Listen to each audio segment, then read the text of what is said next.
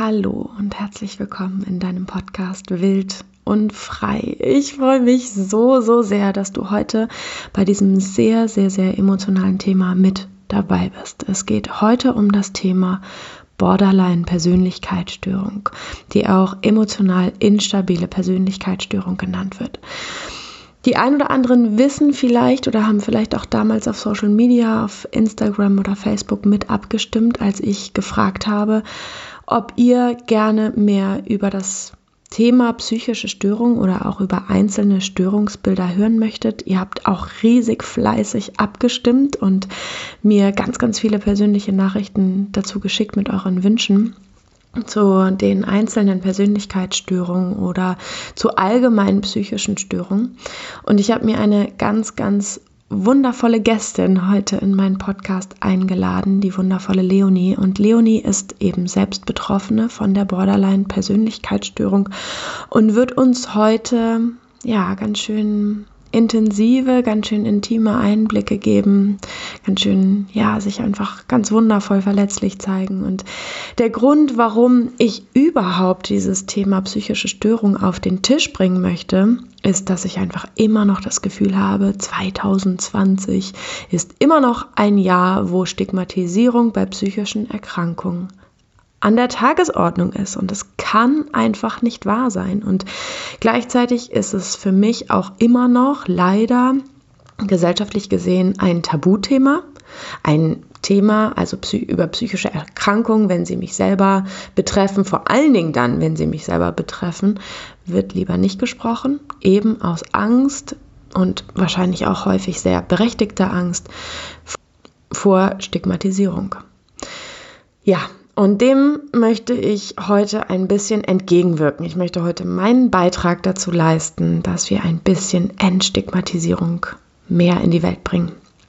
Und genau, bevor das Podcast-Interview losgeht, leider, das muss ich dir leider dazu sagen, die Podcast Interviewqualität ist heute leider echt nicht die beste. Ich werde mich beim nächsten Mal wieder stärker ins Zeug legen dafür, dass das, ähm, ja, dass die Tonqualität einfach eine bessere ist. Sorry an der Stelle. Es geht leider in dieser Podcast-Folge nicht anders, aber die Inhalte, ich finde, auf die Inhalte kommt es viel, viel mehr drauf an und die sind wirklich großartig in dieser Podcast-Folge. Genau. Und bevor wir in diese Podcast-Folge starten, würde ich dir gerne, falls du nicht so ein genaues Bild von Borderline hast, nicht so genau weißt, was ist Borderline eigentlich, einen kurzen Einblick geben. Mein Einblick gebe ich dir aus dem ICD-10. Das ist sozusagen ja das Diagnose-Handbuch von psychischen Störungen oder auch für psychische Störungen. Und da, ja, das ist, das ist so ein Kochbuch, sage ich mal, ähm, wo so ein paar Zutaten als Symptome reingeschmissen werden und am Ende dann eine handfeste Diagnose dabei rauskommen soll. Mm, ich habe das in einer anderen Podcast-Folge schon mal gesagt. Ich sehe das mit den Diagnosen echt so, boah, ein ganz schön zweischneidiges Schwert, finde ich, meine persönliche Meinung, weil ich echt oh, wenn ich eins hasse, dann ist es das, Menschen in Schubladen zu packen. Ich hasse das einfach, ich finde es ganz furchtbar. Und andererseits ist natürlich eine gute Diagnose für viele Menschen die erste und vielleicht auch die einzige Möglichkeit, eine wirklich passende, auf ihre Störung passende ähm, Therapiemethode zu finden. Und da hm, erwacht ein anderer Teil in mir, der sagt, na, ist eigentlich vielleicht doch ganz brauchbar. Aber genau darüber würde ich heute auch super gerne mit Leonie sprechen. Dazu werde ich sie heute auf jeden Fall befragen, wie sie das Ganze sieht, ob sie die Diagnosen als Fluch oder Segen empfindet und würde dir jetzt trotzdem einfach einmal sagen, was man sozusagen in dieser Welt, in Anführungsstrichen, ähm, als Borderline-Persönlichkeitsstörung beschreibt. Also im Bereich Persönlichkeitsstörungen kommt es ganz im Allgemeinen erstmal zu einer Abweichung, sprich also ja, Abweichung ist gemeint im Sinne von anders als normal. da stellen sich ja mir schon wieder die Nackenhaare auf, aber ich versuche mal bei der Sache zu bleiben. Also, genau, also es ist eine Abweichung von Menschen mit einer Persönlichkeitsstörung im Bereich Wahrnehmung, im Bereich Denken, im Bereich Fühlen und ganz besonders im Bereich von zwischenmenschlichen Beziehungen. Und dann ist es allgemein so, dass es neun unterschiedliche Persönlichkeitsstörungen gibt und es aber Grundkriterien gibt, die sozusagen allgemeine Grundkriterien für eine Persönlichkeitsstörung im Allgemeinen sind. Und dann, je nachdem, welche Persönlichkeitsstörung sozusagen zutreffend ist, gibt es nochmal eigene Diagnosekriterien. Die ganz grundsätzlichen Kriterien für eine Persönlichkeitsstörung ist, dass es eben auch zu Abweichungen im Bereich der Kognition, also der Wahrnehmung und der Interpretation von Dingen, Menschen und Ereignissen kommt. Dann kommt es zur Abweichung im Bereich der Affektivität, also der Emotionalität zum Beispiel. ähm, dann gibt es Abweichungen im Bereich Impulskontrolle und Bedürfnisbefriedigung und eben als vierten Punkt der Art des Umgangs mit anderen Menschen und die Handhabung zwischenmenschlicher Beziehungen, das, was ich eben halt schon sagte. Genau, und bei Menschen mit Persönlichkeitsstörung ist es im Allgemeinen so, zumindest laut der ICD-10, dass sie ein unflexibles, unangepasstes, manchmal auch unzweckmäßiges Verhalten haben da drin steht auch, dass Menschen mit einer Persönlichkeitsstörung auch einen gewissen Leidensdruck haben. Wobei, und das finde ich wichtig an der Stelle auch nochmal hm, zu sagen, dass es meistens so ist, also Persönlichkeitsstörungen beginnen immer in der frühen Kindheit oder Adoleszenz. Das heißt, sie begleiten Menschen einfach schon ihr komplettes Leben lang. Und das ist ein Grund, warum Menschen mit Persönlichkeitsstörung eben nicht eine Störung an sich erkennen, also nicht merken, mit mir stimmt irgendwas nicht, mit mir ist irgendwas in Anführungsstrichen falsch. Ne? Bitte nimmt mich nicht beim Wort. Ähm, genau, sondern eben eher das Gefühl haben, mit den anderen Menschen um mich herum stimmt irgendetwas nicht. Und das Ganze nennt man Ich-Synton. Also Patienten mit einer Persönlichkeitsstörung ich, sind Ich-Symptom. Das heißt, sie erleben ihre Störung als zu ihrer Persönlichkeit dazugehörig, was ja bei einer Persönlichkeitsstörung letztendlich auch so ist. Genau, also es gibt aber eben trotzdem einen Leidensdruck. Also diese Menschen merken, ich komme irgendwie immer wieder nicht richtig klar. Genau, also das sind so die, die Grundkriterien allgemein von Persönlichkeitsstörungen. Zusätzlich dazu gibt es jetzt eben auch noch zusätzliche Diagnosekriterien, die speziell für die Borderline-Persönlichkeitsstörung, die auch emotional instabile Persönlichkeitsstörung genannt wird, zutreffen müssen, um eine Diagnose zu erstellen. Und diese zusätzlichen, speziell auf Borderline bezogenen Symptome, die vorliegen müssen, sind zum Beispiel eine Unsicherheit im Selbstbild, in den eigenen Zielen oder in den persönlichen Präferenzen. Intensive, aber instabile Beziehungen, auch darüber werden wir heute mit Leonie noch sprechen. Dann gibt es extreme Bemühungen, nicht verlassen zu werden wiederholte Drohungen oder Handlungen der Selbstschädigung, also selbstverletzendes Verhalten zum Beispiel oder Suiziddrohungen oder auch Suizidversuche, auch darüber werden wir heute sprechen. Und ein anhaltendes Gefühl innerer Leere. Auch das wird heute im Podcast-Interview auf jeden Fall zur Sprache kommen. Und ich möchte heute, deswegen habe ich dir das einmal so vorgelesen, eben auch Leonie ganz persönlich fragen, wie sie das mit diesen Diagnosekriterien sieht und ähm, wie sie ihre Borderline-Persönlichkeitsstörung beschreibt. Und ja, freue mich unfassbar doll, jetzt sagen zu können. Hallo und herzlich willkommen, liebe Leonie. Es ist so, so schön, dass du hier in meinem Podcast mit dabei bist. Stell dich doch super gerne einmal vor. Hallo meine Liebe, es, ich freue mich so sehr dabei zu sein und mal auf einen anderen Podcast, weil ich habe ja selber einen. Ähm, Couchgeflüster, by the way, da geht es aber nur um Sex und Beziehungen. Ähm, ich freue mich wirklich dabei zu sein und mal über Borderline zu sprechen, weil ich finde, dass das Thema, ähm, ich finde, dass es, ist voll schade, dass bei Borderline so oft das Stigma oben ist, als diese Crazy Girls oder so. Dabei betrifft das 4% der erwachsenen Weltbevölkerung und es ist nicht nur auf Frauen, sondern es betrifft auch Männer. Mhm. Und ja, ich finde es gut, wenn man ja über Podcasts darüber redet. Schön. Und wir haben gerade schon im Vorgespräch gesagt, du bist Sinfluencerin. Du hast auch einen wundervollen Blog mit ganz tollen Blogartikeln, finde ich. Auch rund um Tabuthemen wie Sexualität und Masturbation habe ich gesehen. Total toll. Genau. Und wir wollen uns heute aber eben dem anderen Tabuthema psychische Erkrankung und insbesondere Borderline widmen. Genau, und ich habe dich eingeladen, einfach weil du selbst Betroffene bist von Borderline und gerade deshalb, ne, gerade wegen diesem Stigma und auch wahrscheinlich auch wegen der Tendenz, sich eher zu verstecken, wenn man selbst Betroffene ist, weil man sich vielleicht schämt, weil man das Gefühl hat, irgendwie nicht richtig so zu sein, wie man ist. Genau, da einfach noch viel mehr Aufklärungsbedarf und ganz viel liebevoller Umgang, finde ich, notwendig ist. Und deswegen finde ich das so schön, dass wir heute hier zusammen sitzen. Und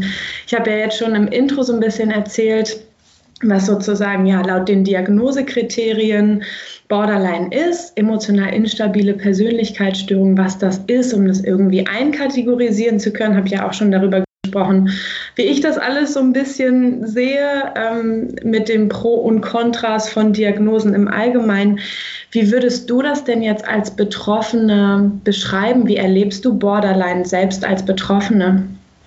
Ähm, also es ist schwierig bei dem großen Thema einen Anfangspunkt zu finden. Ich finde, weil du ja auch ganz am Anfang äh, erklärst, was Borderline Persönlichkeitsstörung ist, es sind nur von fünf, also von neun Symptomen muss man fünf haben, um sozusagen diagnostiziert zu werden. Und diese fünf Punkte können aber so flexibel sein. Du kannst theoretisch auch alle neun irgendwie haben, aber verschieden stark. Oder du kannst nur fünf haben und die sind total voll stark. Also ich finde, es lässt schon sehr viel Spielraum. Das ist aber, glaube ich, bei fast jeder Persönlichkeitsstörung, dass es halt auch auf die Person drauf ankommt. Es gibt, wie du sagst, in, also wahrscheinlich sehr introvertierte Borderliner und sehr extrovertierte Borderliner, weil das ist ja auch so etwas, wo die Leute sagen, ja, alle Borderliner sind diese crazy people und die immer nach außen gehen. Und das stimmt teilweise gar nicht. Ich kenne äh, ein paar Borderliner, die sehr introvertiert sind. Bei mir persönlich war es so, dass ich mit äh, 17 diagnostiziert worden bin, wegen, ich wurde wegen selbstverletzenden Verhalten und Suizidgedanken äh, versus auch ein bisschen versuchmäßig in die Richtung ähm, in, also in zur Therapie geschickt, als einer Jungtherapeutin und da wurde das so halt das erste Mal gesagt, so dass ich eine Tendenz zur Borderline-Persönlichkeit habe. Man muss nämlich dazu sagen, dass Teenager und Borderline-Persönlichkeitstypen sehr ähnlich sind. Ich meine, Impulsivität, unkontrollierte Wutausbrüche, das liegt daran, dass der Frontallappen ja auch sich noch entwickelt. Das Ding ist aber, dass halt bei Borderline das ein Leben lang andauert. Das mhm. kann natürlich mit den Jahren besser werden, sobald auch man in Therapie geht, was macht, aber man sagt doch, dass es mit den Jahren halt, weil das Gemüt, also auch die Hormone, das fährt ja alles immer wieder runter und das spielt natürlich auch mit einher. Borderline ist, finde ich, eine, eine, so wenn wir sie Krankheit nennen wollen, eine Krankheit, die tausendfach besprochen wird und keiner kann sagen, das genau ist es, weil es einfach so ein großes Spektrum ist. Bei mir persönlich, ich kann es von meiner Sache sagen, ähm, was ich spüre, ist, ich bin mega impulsiv. Also es fällt mir auch teilweise schwer, Unterhaltungen konstant zu führen, was etwas manchmal schwierig ist, weil ich, wenn ich mit Freunden telefoniere, ah, da, das und da und da und ich bin, da bin ich schon so da, ich sag mal so, wie so ein, ja, wie so ein Hund, der einfach so, oh, in die Richtung ist. Ähm, ja, ich bin impulsiv, ich habe leider, die habe ich eh noch mehr im Griff, äh, unkontrollierte Wutausbrüche. Die sind bei mir aber eher sehr passiv-aggressiv. Also es ist dann weniger, dass ich da sehr aggressiv vorgehe, aber das ist, glaube ich, auch etwas, würde ich jetzt mal, ich will es nicht typisch weibliches sagen, aber es ist anerlernt weiblich, dass du eher passiv-aggressiv bist, als dass du aggressiv nach außen bist. Das ist, glaube ich, da auch noch, mit, spielt natürlich auch nochmal mit rein. Ähm, dann, was habe ich noch? Ich habe das Problem, dass wenn es mir schlecht geht, einen Hang zu Alkohol. Also deswegen achte ich sehr stark darauf, auf was und wie viel ich trinke. Und ich sage jetzt so, ich versuche das oft, dieses Gefühl mit dieser, dieser negative Lehre jetzt nicht mehr mit Alkohol sozusagen zu füllen, sondern halt versuche Yoga zu machen, einen Ausgleich zu schaffen, weil das ist eine innere Anspannung beziehungsweise eine innere Leere, die ich fühle. Und das beschreibt auch ganz gut die Borderline-Erkrankung. Also diese innere Leere, dieses Gefühl von, dieser kompletten Anspannung in einen, man fühlt zu viel und dann gar nicht, das ist Chaos meistens. Und da versuche ich halt Yoga und ein bisschen Meditation, um reinzubekommen, um das so, so auszubalancieren einfach. Und einer sozusagen Negativpunkt wäre halt, und das ist auch eine Symptomatik, eben zu Alkohol zu greifen. Was ich aber jetzt, sage ich mal, über längeren Zeitraum nicht mehr getan habe, weil das einfach ja, einem schadet. Das weiß eh jeder. Ähm, ich finde es oft schwierig, weil Leute, wenn ich Leuten meine Symptomatik beschreibe, dass viele nicht wissen, ja, aber was ist denn daran so anders? So bin ich ja auch oft.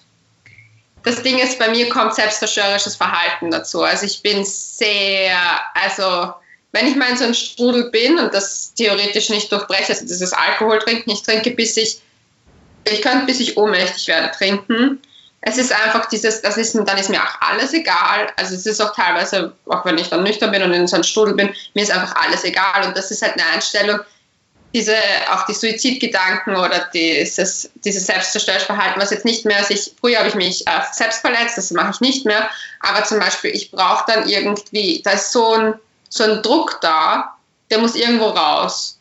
Und ich habe halt gelernt, dass ich das halt eben, wie ich sage, nicht mehr kompensiere mit Alkohol oder anderen äh, Rauschmitteln, sondern echt schaue, dass ich halt das durch Sport oder Yoga rauslasse und ein Ventil finde. Aber fällt es mir extrem schwer. Zum Beispiel, ich hatte vor länger, also vor, bevor diese ganze Corona-Quarantäne-Sache war, hatte ich eine Diskussion mit einem Freund von mir und die ging ziemlich heiß her. Es ging um so eine Grundsatzdiskussion ein bisschen. Und ich habe einfach gemerkt, so Gott, mir geht es gar nicht gut. Und dann habe ich ihn angesehen und gesagt, so, tut mir voll leid, aber kann, kannst du mich kurz umarmen? Ich brauche irgendwo so ein, einfach so einen Punkt, wo ich einfach wieder das Gefühl bekomme, dass ich da bin und lebe. Das klingt manchmal ein bisschen weird.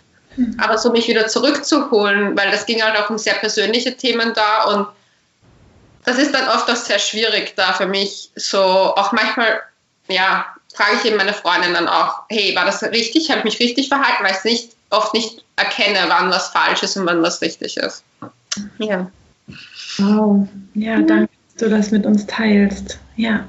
Ist das bei dir so, ähm, kann man sich das vorstellen, dass das so unter, also besondere Phasen sind, die du, wo du immer wieder dann sozusagen stärker struggles, damit das ausgleichen zu müssen? Oder hast du das Gefühl, dass das quasi permanent einfach zu deinem Alltag gehört und du täglich was dafür tun musst, dass dieser innere Druck nicht so sehr ansteigt, dass du dich zum Beispiel wieder selbst verletzt oder dass du zum Alkohol greifst, sondern dass es eigentlich darum geht, wirklich permanent, also täglich dagegen anzuarbeiten, täglich Yoga zu machen, täglich irgendwie mit dir wirklich tief im Kontakt zu sein, damit der Druck nicht steigt? Oder sind das mehr so Phasen, was weiß ich, alle vier Wochen, sagen wir jetzt mal, wenn man das ähm, in so ein Raster packen kann überhaupt? Aber wie ist da so dein Gefühl?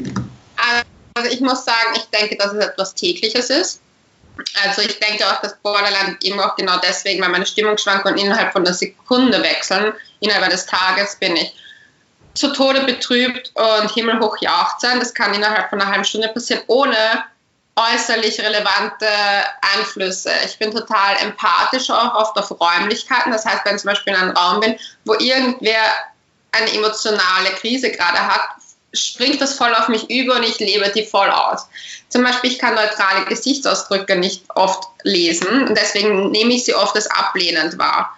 Ähm, das ist alles so etwas, was einfach einen tagtäglich begleitet und man muss das irgendwie immer auspendeln. Und früher, wie ich mir nicht so bewusst war um die Krankheit, also ich habe, ich meine, ich habe damals die Tendenz beschrieben bekommen, aber ich habe das irgendwie auch immer ein bisschen von mich weggeschoben, weil ich das irgendwie nicht, das wollte ich nicht, dass es zu mir gehört. Und umso älter ich geworden bin, habe ich aber gemerkt, okay, du kannst es nicht wegschieben, das gehört zu dir, du musst damit leben, zu arbeiten und es zu verstehen und dadurch dann versuchen auch vielleicht Punkte zu finden, wie du es verbessern kannst, dass dein Alltag nicht ganz so hoch, tief, hoch, tief, hoch, tief ist, weil das, ich finde, das ist super anstrengend. Ähm, es gibt, sage ich mal, schwierigere Phasen und leichtere Phasen. Ähm, also es ist schwer zu sagen. Es gibt Zeiten, wo es eher neutral ist. Und dann gibt es Phasen, zum Beispiel jetzt in so einer Stresssituation mit dieser Corona-Quarantäne, Ausgangssache. Das sind Stresssituationen, wo ich das wenig ausgleichen kann. Zum Beispiel, wenn ich allein reise, ich reise relativ viel und gerne alleine, oft durch Asien eben, ähm, da habe ich diese Phasen nicht so stark, weil ich da irgendwie durch dieses, ich bin immer in Betrieb, Betriebsmodus sozusagen, muss funktionieren, läuft es bei mir dort leichter. Also da habe ich zum Beispiel überhaupt nicht das Gefühl, da habe ich eher das Gefühl, dass eine neutrale Phase war. Da jetzt durch diese Stresssituation eben merke ich, dass es halt echt so, sag mal, wie so eine Rollercoaster, Achterbahn, Vollgas durch ist. Ähm, genauso stark ist es in Beziehungen. Also Beziehungen sind ein großer, großer Stresspunkt in meinem Leben, weil ich durch die Zurückweisung, also meine letzte Beziehung war nicht gerade so harmonisch, wie ich es mir erhofft habe, und nicht sehr stabil. Und durch dieses Unstabile und dieses ständige Stress und dieses Nicht-Wissen, woran man ist, hat dazu geführt, dass meine, also das ist so ein Triggerpunkt bei mir, dass es viel stärker ist. Also das ist dann richtig, ich weiß nicht, ich war dann, da hatte ich echt so verzweifelte Momente, wo ich einfach nicht mehr wusste und da war dieser Stresspunkt einfach so groß. Und ja, das ist halt da muss ich sagen, da spüre ich eigentlich am allermeisten. Also so mit Beziehungen, weil das halt auch die näherste Ding, dass ich halt solche, ich stoße Menschen immer gerne weg, die mir zu nahe kommen und dann, wenn ich aber merke, okay, fuck, ich verliere sie gerade, will ich sie wieder zu mir zurückgewinnen. Und das ist aber ein ständiger Kampf und mein Ex-Freund war jetzt auch nicht gerade die leichteste Persönlichkeit, weil der hat halt einen, der ist halt jemand, der sofort auf Distanz geht, wenn ihm etwas nicht passt.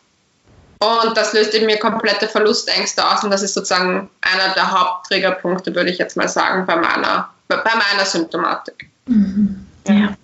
Ja, ich glaube, das ist letztendlich was, was wir ja wirklich auch alle kennen. Also ich kann dir auch 100 Triggerpunkte nennen zwischen mir und meinem Partner, wo ich manchmal das Gefühl habe, boah, wir bedienen uns gegenseitig, aber auch so krass in unseren Schmerzpunkten. Also da, wo ich total verletzlich bin, rauscht er unbewusst oder vielleicht auch halbbewusst, ich weiß es nicht, rauscht er auf jeden Fall häufig total rein und umgekehrt. So irgendwie, als hätten wir uns auch an dieser Stelle angezogen, vielleicht mit dem Wunsch, irgendwie heiler zu werden, das irgendwie miteinander ja, in, mehr in Ruhe zu bringen.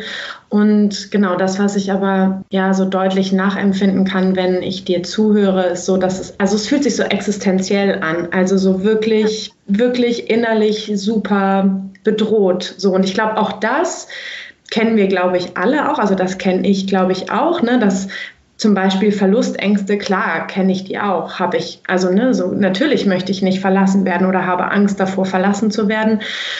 Es fühlt sich aber, wenn ich dir zuhöre, genau einfach noch ein Stück existenzieller an, ne, wenn du sozusagen in so einem Trigger-Moment bist. Ähm, und finde das gleichzeitig unglaublich beeindruckend, dir zuzuhören, weil ich so voll das Gefühl habe, du hast echt schon so ein, und das war bestimmt ja auch ein langer Weg, dich da so rauszuarbeiten, dass du nicht sozusagen ne, 24-7 100 Prozent dieser Erkrankung bist, sondern jetzt ne, mit einem gewissen Abstand darüber sprechen kannst, darüber sprechen kannst, also reflektiert darüber sprechen kannst, dir bewusst darüber bist, was passiert hier eigentlich in mir dann, in solchen Momenten und vor allen Dingen, wie kann ich mir selber helfen, in solchen Situationen oder vielleicht auch im Alltag Dinge einzubauen, so die ja, dazu führen, dass der Druck halt gar nicht so groß wird. Oder ne, ich, ich sage ja sowieso immer in meiner Arbeit, so Bewusstsein ist das allererste, was wir immer brauchen, damit sich was verändern kann. So.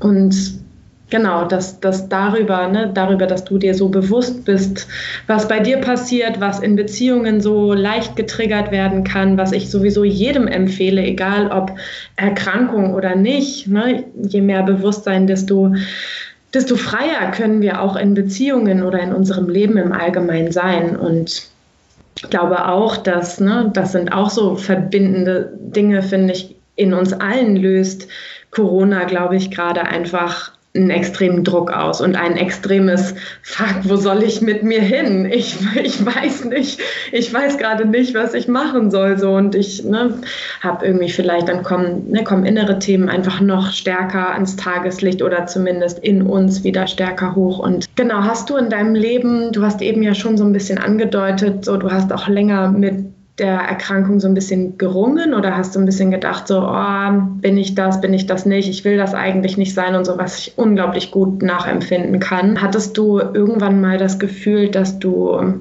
abgelehnt oder stigmatisiert wurdest durch diese Diagnose?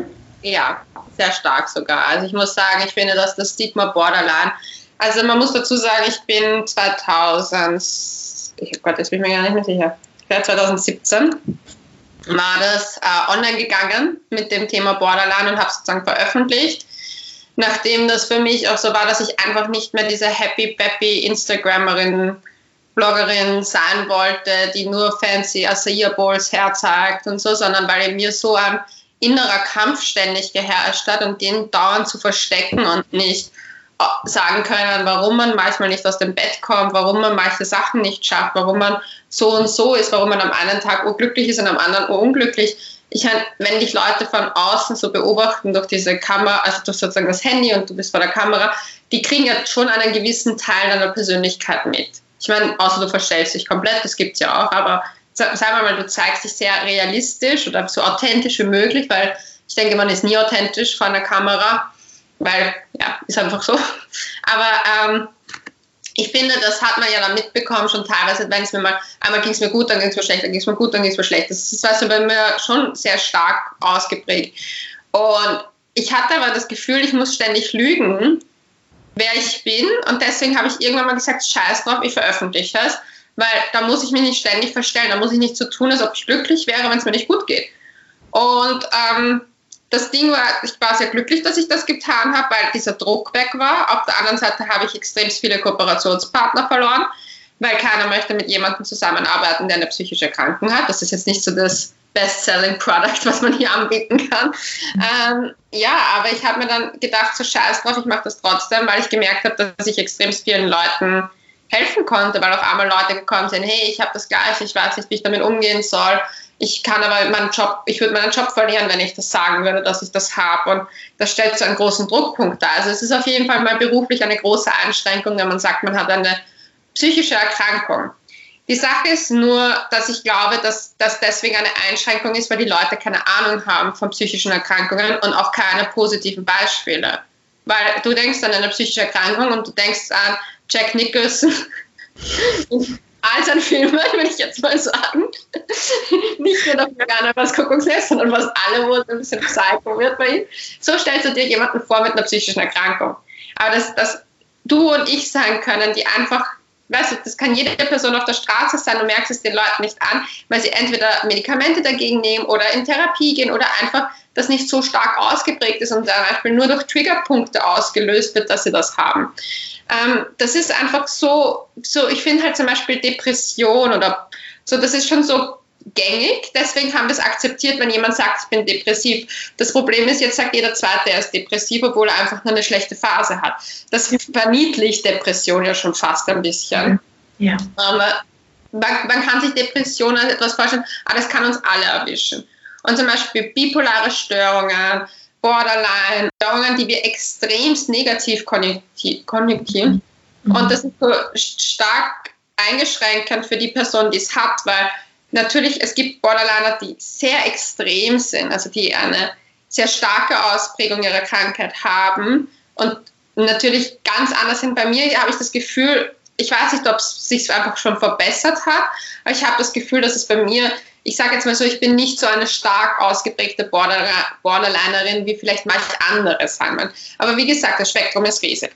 Aber ich denke, dass da dieses, äh, dieses Stigma im Berufsfeld sehr stark ist, aber auch in manchen Familien. Ich habe das Glück, dass meine Familie da sehr zuvorkommend ist und ich ja gar keine Probleme hatte, was in meiner Familie betrifft, aber ich komme auch aus einer Künstlerfamilie und das ist halt, sagen wir mal so, dass die haben auch sehr exzentrische Bekannte und Verwandte und Freunde immer so. Deswegen, da, da fällt das nicht so stark auf, glaube ich. ja. Aber das ist halt, es gibt halt Familien, ich sage halt mal so, die vielleicht das auch gar nicht, dass eine psychische Erkrankung halt für die halt, die wir, das darf man nicht offiziell haben. Mhm. So, das gibt es ja auch so, wo man sagt, okay, das, ja, ich meine, ich finde das absolut nicht gut und nicht korrekt, aber es gibt es halt einfach. Und die können sich ja nicht mehr vor ihrer Familie sozusagen outen damit. Und dann der Freundesaspekt, ich meine, meine Freundinnen haben mich schon in sehr schlimmen Phasen erlebt. Die haben immer schon gewusst, dass da was sein muss, weil es so ambivalent mein Verhalten manchmal war. Und das, man merkt einfach, wenn mit einem, der so ein bisschen von der Normalität abspringt, Mhm. Das merkt man einfach. Und die haben auch also eigentlich super nett reagiert. Also ich hatte eigentlich so, was von meinen Community, Familie und Freunde betrifft, echt sehr guten Rückhalt.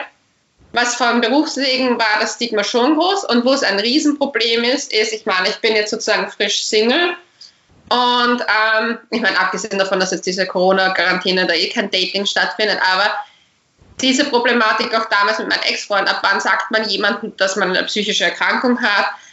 Ich meine, er hat schon gemerkt nach, ich glaube, dem dritten Date oder so, weil da war einfach eine, ein, ein Moment, der mich halt so, wo ich halt einfach, sag ich mal, impulsiver gehandelt habe, als jemand anderer gehandelt hätte. Und es hat halt dann zu Fragen geführt von seiner Seite. Und ich habe ihm das damals erklärt, so was meine Krankheit betrifft. Und danach war er zwar verständnisvoll, aber skeptisch. Und dann hat er mit seinen Freunden geredet und einer von denen hat halt einmal mit einer Borderlinerin was gehabt und war so, nein, oh Gott, nein, geh weit weg, ganz weit weg, mach sofort Schluss, beende das, das, die, das sind die Schlimmsten, da, da, da. Und hat halt gesagt, so, ja, die lügen, manipulieren, betrügen nur und Ding und ich, der hat sich halt gar nicht damit ausgekannt bis dato und war so, hat halt einmal gegoogelt und hat, Google ist halt der schlimmste Feind. Mhm. Du googelst Husten und kriegst da ja alles. Mhm. Googelst kriegst du Corona wahrscheinlich. Sonst hat es irgendwie geheißen, ähm, Hirntumor und was weiß ich. Und das ist das gleiche mit Borderline. Der geht Borderline ein und es kommen natürlich die Härtebeispiele.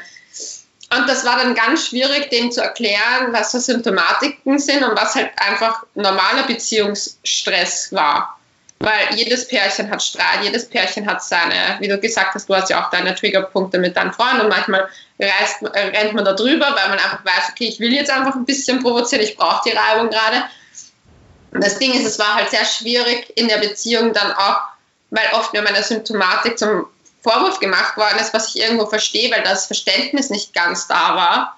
Und weil oft auch dieses, ja, jeder hat halt seine eigenen, sag ich mal, seine eigenen Probleme und ja, dann ist es halt schwierig, oft in der Situation zu sagen, okay, ich bin jetzt der ruhige Part und lasse die Person jetzt einfach mal spinnen, weil sie hat halt einfach eine Krankheit. Und ich glaube, dass es deswegen auch für mich so schwierig ist in Beziehungen, die halt stabil zu halten, weil auch der, der andere Partner sozusagen mitschwingt. Also das ist dann immer so ein Mitschwingen und ich glaube, also sozusagen in meiner Welt, in meiner Idealwelt, bräuchte ich einen Partner theoretisch, der sehr stabil ist und das ausgleichen kann, dass ich wie so ein Flummi hin und her fliege.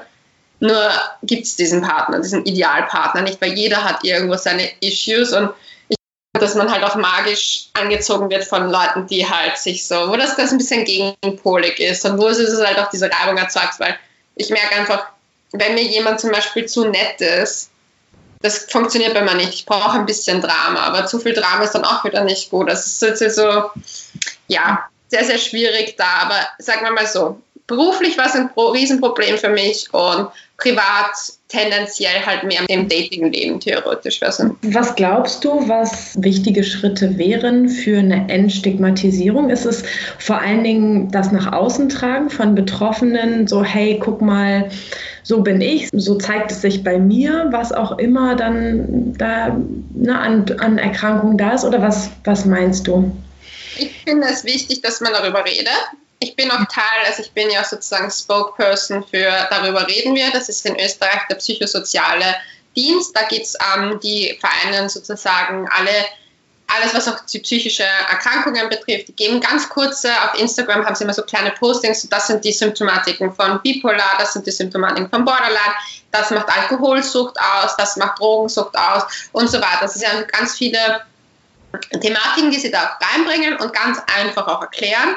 Es ist nämlich sehr wichtig, man darf nämlich nicht vergessen, es gibt nicht nur Betroffene, sondern es gibt auch Angehörige von Betroffenen. Und es ist überhaupt nicht leicht, das Kind von jemandem zu sein, der zum Beispiel eine bipolare Störung hat weil du oft für diesen Menschen mitfunktionieren musst. Und ich finde, das ist halt so wichtig, dass man das, das halt offen bespricht, sowohl als Angehöriger als auch als selbst Betroffener und andere Leute dann erkennen so, hey, ja, ich habe jemanden in meinem Umfeld, den geht's auch so, vielleicht sollte ich den mal öfter fragen, hey, wie geht's dir eigentlich? Weil dieses Wie geht's dir, wir haben das als Floskel eingeführt, so wie Hallo, wie geht's dir? Und keiner sagt, ja, mir geht's eigentlich nicht so gut. Also ich finde auch ganz wichtig, was mir immer sehr wichtig ist, dass Leute ehrlich antworten auf diese Frage. Ich bin zum Beispiel super ehrlich, was die Leute immer sehr schockiert, wenn ich sage, heute geht es mir beschissen, weil ich die Buchhaltung machen muss. Und alle so, was, warum sagst du, es geht dir beschissen? das ist nicht der Plan, so wie das sonst funktioniert. Ich finde es aber wichtig, dass wir offen und ehrlich über Gefühle reden, weil ich finde, Gefühle müssen genannt werden, Emotionen müssen genannt werden, um sie auch zu erkennen. Dann man, gibt man ihnen auch nicht ganz so viel inneren Raum, der einen kaputt machen kann. Mhm. Ähm, ich bin da, ich bin, ich sage immer so, es ist, die Entstigmatisierung beginnt bei jedem Einzelnen von uns. Wenn jemand dir sagt, ich habe eine psychische Erkrankung oder mir, mir geht es nicht gut und das richtige Zuhören auf jeden Fall und dann halt zum Beispiel, wenn du dich nicht auskennst, einfach fragen, hey, was ist das genau? Und nicht diese Angst zu haben. Ich habe ein bisschen das Gefühl, dass Leute einfach so viel Angst vor psychischen Erkrankungen haben. Und ich finde es wichtig, Betroffene auch zu sehen, um zu erkennen, hey, das ist eine Person wie du und ich und nicht, schaut nicht anders aus, weil ich weiß nicht, auch Filme haben das so stark dargestellt, so psychische Kranke waren immer komplett crazy in diesen Filmen und so. Und das hat dazu geführt, dass wir so ein Bild von Leuten haben in unserem Kopf, wie die ausschauen, aber dass die teilweise das einfach wirklich jeden betrifft. Und deswegen erkennen wir es oft nicht, wenn jemand unter irgendetwas leidet und können ihm deswegen auch vielleicht nicht die Hand reichen.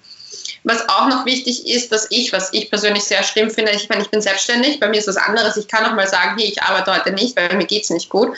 Aber es gibt, du kannst krank sein, weil du eine Grippe hast aber es gibt keine Möglichkeit zu sagen, mir geht es psychisch nicht gut und dafür einen Bescheid zu bekommen, dass du einfach zwei, drei Tage nicht fehlst. Du wirst oft gekündigt, weil du einfach Fehltage hast. Und das finde ich ist zum Beispiel eine Problematik, die man, ähm, ja, zum Beispiel ich bin durch meine Erkrankung bin ich an manchen Tagen dreifach so produktiv wie andere, aber an manchen Tagen liege ich flach und dann fand ich es irgendwie immer, ich war ja früher auch mal angestellt, ich fand es einfach sehr belastend, immer gleich funktionieren zu müssen. Und ich glaube, dass generell unser Arbeitssystem, so wie es zurzeit ist, mit 40 Stunden etc.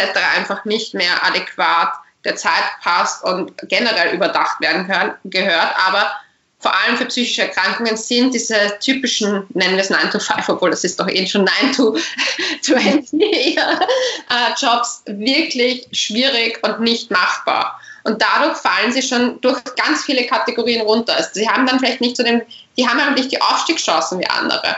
Sie haben oft zum Beispiel die Schule abgebrochen, weil das schon früh begonnen hat. Das Ding ist aber, dass wenn du umso früher du erkennst, dass jemand psychisch erkrankt ist, zum Beispiel, wenn du eine Borderline-Erkrankung wirklich schon in den, in den Jugendschuhen packst und therapierst, hast du höhere Chancen, dass es nicht, sich nicht komplett eskaliert.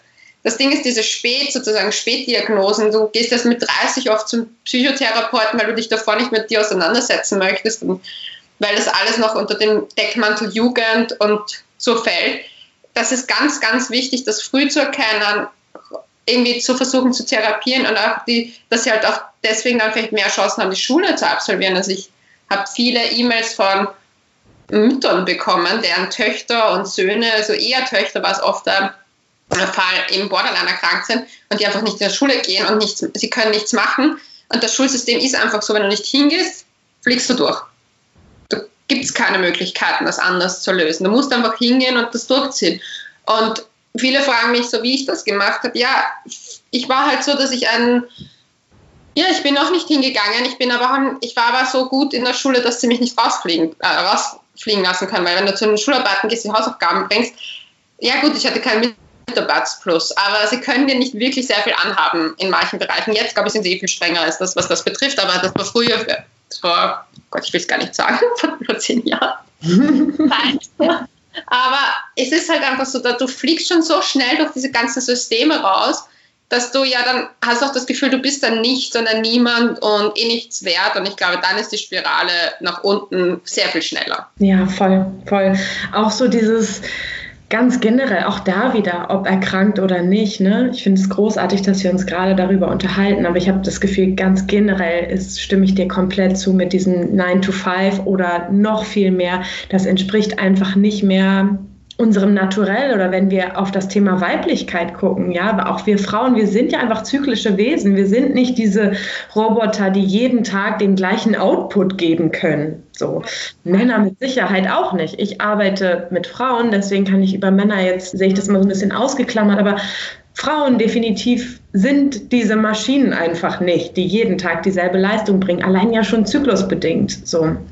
Und deswegen, ja, genau, stimme ich dir absolut, absolut zu. Und dann auch gerade noch in diesem psychischen Bereich. Darüber habe ich tatsächlich noch nie nachgedacht. Das, aber es ist ja total klar. So gerade, ne, man kriegt für jede körperliche Erkrankung eine Bescheinigung und für alles Psychische nicht. Klar, logisch. Aber es ist krass, sich das mal so klar zu machen. Also, dass mir das gerade so klar wird, dass Unfassbar, unfassbar. Wir haben 2020. Was ist bitte los, dass es dafür noch keine andere Handhabung gibt? So, das ist krass, ja. Würdest du jetzt, wenn jetzt Frauen oder Männer in diesem Podcast gerade zuhören und irgendwie das Gefühl haben, so, hm, ich fühle mich irgendwie angesprochen, ich erkenne mich in, den, in meinen Anfangsworten wieder, in dem, aus dem Intro, so als ich von den Diagnosen erzählt habe oder jetzt aus dem, was für ein Bild du quasi von deiner Borderline-Erkrankung gezeichnet hast, würdest du da tatsächlich einfach die Tipps raten, sozusagen, ähm, die du für dich eben auch herausgearbeitet hast, also zum Beispiel diesen, diesem inneren Druck durch Bewegung, sagen wir jetzt mal als Überbegriff, ähm, Raum geben oder zu versuchen, die innere Leere eben nicht durch Alkohol zu füllen oder wahrscheinlich auch das, was du eben gesagt hast, ne, so früh wie möglich sich in therapeutische Behandlungen zu geben, weil wahrscheinlich kann man einfach auch alleine sehr viel weniger zumindest erreichen, als wenn man ja sich Hilfe holt wahrscheinlich, ne? Also ich würde auf jeden Fall, das, der wichtigste Schritt ist eine Diagnose in meinen Augen. Ich glaube, ohne eine Diagnose geht es nicht. Ich würde da auch sehr vorsichtig sein und mich eher an eine Klinik wenden, weil ich kenne sehr viele Therapeuten, die sehr schnell Diagnosen um sich werfen, weil das einfach so ein bisschen so, ja, einfach bei vielen einfach so ist, okay, ich gebe dann eine Diagnose, aber die beschäftigen sich nicht lang genug. Ich habe meine vom Allgemeinen Krankenhaus in Österreich bekommen, also von Wien. Das hat eine psychisch, also so Psychoambulanz eben und da bin ich hingegangen, eben habe da gesagt, wie ich mir Hilfe holen kann und die haben mich dann damals sogar angeboten, dass ich Teil einer Studie werde und da haben sie genau rauskristallisiert, welche Persönlichkeitsstörung sozusagen auf mich zutrifft. In dem Fall war es eh Borderline, was irgendwie klar war. Aber was sehr wichtig ist, dass man das vielleicht versucht, eher auch auf einer Klinik zu schauen, dass man dort die Diagnose bekommt, dass es eine wirklich, wirklich ähm, ja, fundierte Diagnose ist und nicht so ja, ich bin da immer ein bisschen, ich sage halt mal so, in ambulanten Kliniken kriegt man halt oft einfach fundiertere Diagnosen. Es ist einfach so in meinen Augen.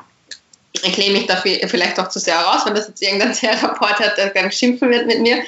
Aber ich habe die Erfahrung gemacht, dass es halt auch leichter ist, so auch, dass halt generell mehr geschaut wird, weil manche Therapeuten sind halt sehr spezialisiert auf ein Thema und sehen dann oft vielleicht, wie jeder von uns, man arbeitet mit einer Sache und man sieht genau noch mehr das. So, mhm scheuklappenmäßig. Aber das hat mir geholfen, die, also erstmal die Diagnose zu haben.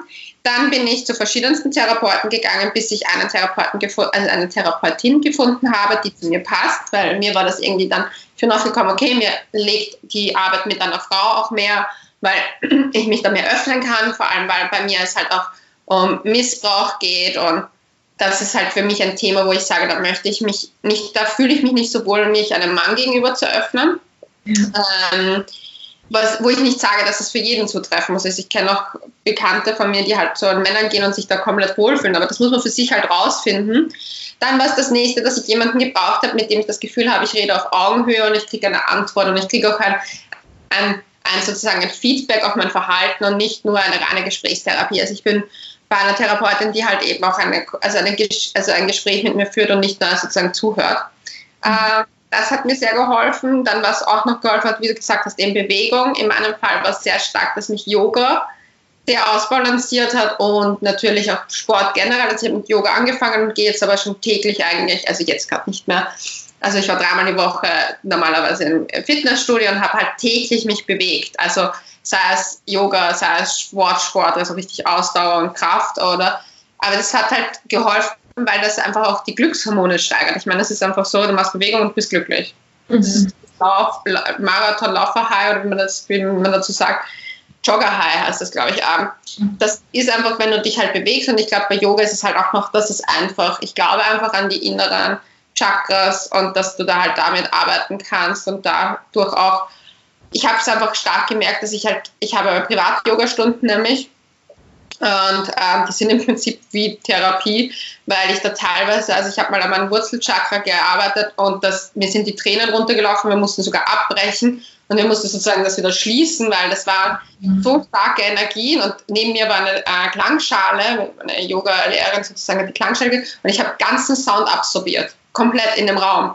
Und das war komplett krass, das hat sie auch noch nie gehabt und sie hat gesagt, so, okay, das müssen wir wieder zurück, weil das äh, kannst ja damit auch Sachen verändern. Und es ist gut, sich damit auseinanderzusetzen, aber ich glaube, muss man auch offen dafür sein. Also ich denke, alle, alle Sachen helfen nur dann, wenn man offen genug dafür ist. Ich glaube an solche Dinge, deswegen hilft es mir, weil ich da, ich bin auch jemand, ich mache Neumondwünsche und ich lege mir Tarotkarten. Und das ist für mich sozusagen, viele sagen sich, ja, Borderline, Tarotkarten, wie soll das helfen? Es gibt mir oft einen anderen Ansichtspunkt auf Dinge. Ich lege eine Karte, wie zum Beispiel der Tod und das heißt die Veränderung.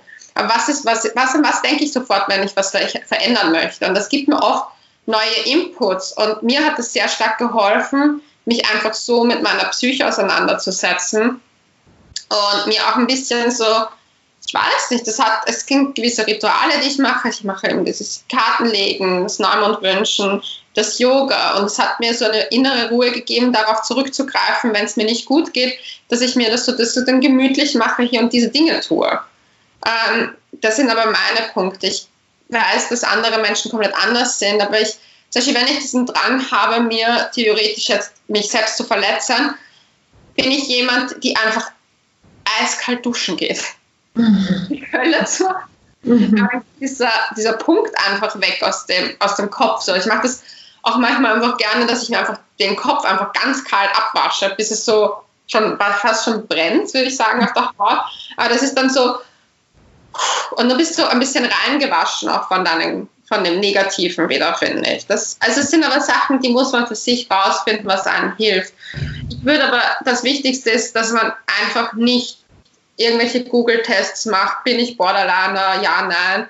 Und da irgendwie, ja, weil oft hat man eine schlechte Phase und dann treffen viele Symptome dazu. Aber es ist ein, ein, ein wichtiger Punkt, eine richtige Diagnose zu bekommen und nicht irgendwie da, oh, ich habe das jetzt, weil ich habe das gelesen oder ich habe das gehört und das trifft ja so auf mich zu. Weil ich habe auch das Gefühl, dass zum Beispiel Jugendliche oft das als ziemlich cool empfinden. So Borderline ist so ein bisschen cool, weil es so ein bisschen dieses, ja, dieses Wilde, eben wie schon so oft gesagt hat, dieses Crazy, ne? das finde ich, da muss man ein bisschen vorsichtig sein. Also ich kenne halt ganz viele, die dann halt sagen, ah ja, ich glaube, ich habe auch sowas, wo ich mir denke so, ich hoffe nicht, weil mhm. so lustig ist es nicht. Also es ist schon, ernst zu nehmen, weil ich habe mit einer Freundin geredet, die halt sich selber auch eher so als Crazy Girl bezeichnen würde. Und dann hat sie immer so gesagt, ja, und ich muss mich, glaube ich, auch mal in eine Therapie gehen. Und ich so, hast du Suizidgedanken? Nein. Willst du dich selbst verletzen? Nein. Ja, dann hast du definitiv nicht Borderline. Also dann hast du vielleicht einen, einen, einen Charakter, einen sehr impulsiven Charakter. Man kann auch einfach ein impulsiver Mensch sein. Aber mhm. es gibt einfach Sachen, die einfach zutreffen bei einer Borderline-Erkrankung. Und ich glaube, das ist nicht so es ist nicht cool. Mhm, auch ja. wenn ich persönlich sage, es ist meine Superpower, weil es mich eben empathischer macht, emotionaler. Ich kann sehr kreativ dadurch arbeiten und sehr emotionale Texte schreiben, aber es ist trotzdem auch sehr belastend und ich wünsche es niemandem. Aber ich habe für mich gelernt, damit das Beste daraus zu machen und damit umzugehen. Aber ich sehe halt auch andere Borderliner, wie sehr die darunter leiden und wie gerne die das loswerden würden. Und es gibt doch bei mir Tage, also am Wochenende habe ich mir gedacht, wieso muss ich mich so fühlen? Warum muss das bei mir so sein und wieso kann ich nicht normal sein? Aber ich habe auch keine Ahnung, wie normal ist. Also vielleicht wäre normal komplett langweilig. Also, ja. ja. Ja, wow. Vielen, vielen, vielen Dank. Ich bin dir unendlich dankbar, dass wir heute, ich habe das Gefühl, echt einen super geilen Schritt gegangen sind und auch an alle, die diese Podcast-Folge hören und irgendwie Bock haben, mir zu dieser Entstigmatisierung beizutragen. Teilt diese Podcast-Folge unbedingt. Ja. Das ist mir echt ein mega Herzensanliegen und ich bin dir unendlich dankbar, dass du so offen und ehrlich und so authentisch einfach über dich gesprochen hast, über die Superpower und gleichzeitig ja auch die Momente, wo man echt denkt, so, oh, ich hätte jetzt echt gerne was anderes und ja, ganz, ganz, ganz viel wertvolles Wissen, was du heute hier geteilt hast und dafür bin ich dir unendlich dankbar. Danke dir, war schön. Ich hoffe an dieser Stelle, dass du diese Podcast-Folge genauso gefeiert hast wie ich. Ich fand es wirklich, ja, mega krass, mega berührend, mega emotional und super, super schön und bin Leonie einfach so unglaublich dankbar für ihre Offenheit und würde dich wirklich an dieser Stelle nochmal bitten, teile diese Podcast-Folge, damit wir gemeinsam dazu beitragen können, dass weniger Stigmatisierung stattfindet im Bereich von psychischen Erkrankungen und in diesem Falle eben insbesondere im Bereich Borderline-Persönlichkeitsstörung. Schreib mir doch super gerne mal auf Instagram oder Facebook oder über meine Website, wie dir diese Podcast-Folge gefallen hat. Du findest mich auf Instagram wie immer unter Pia-Mortimer. Und auf Facebook heiße ich Pia Mortimer Wild und Frei. Und meine Website ist pia-mortimer.de. Genau, ich freue mich mega, mega, mega doll von dir, von deinen Erfahrungen, von deinen Gefühlen und von deinen Gedanken zu hören, die du während dieser Podcast-Folge hattest und wünsche dir jetzt erstmal einen wunder, wunder, wundervollen Wild- und Freitag. Bis nächste Woche. Ciao.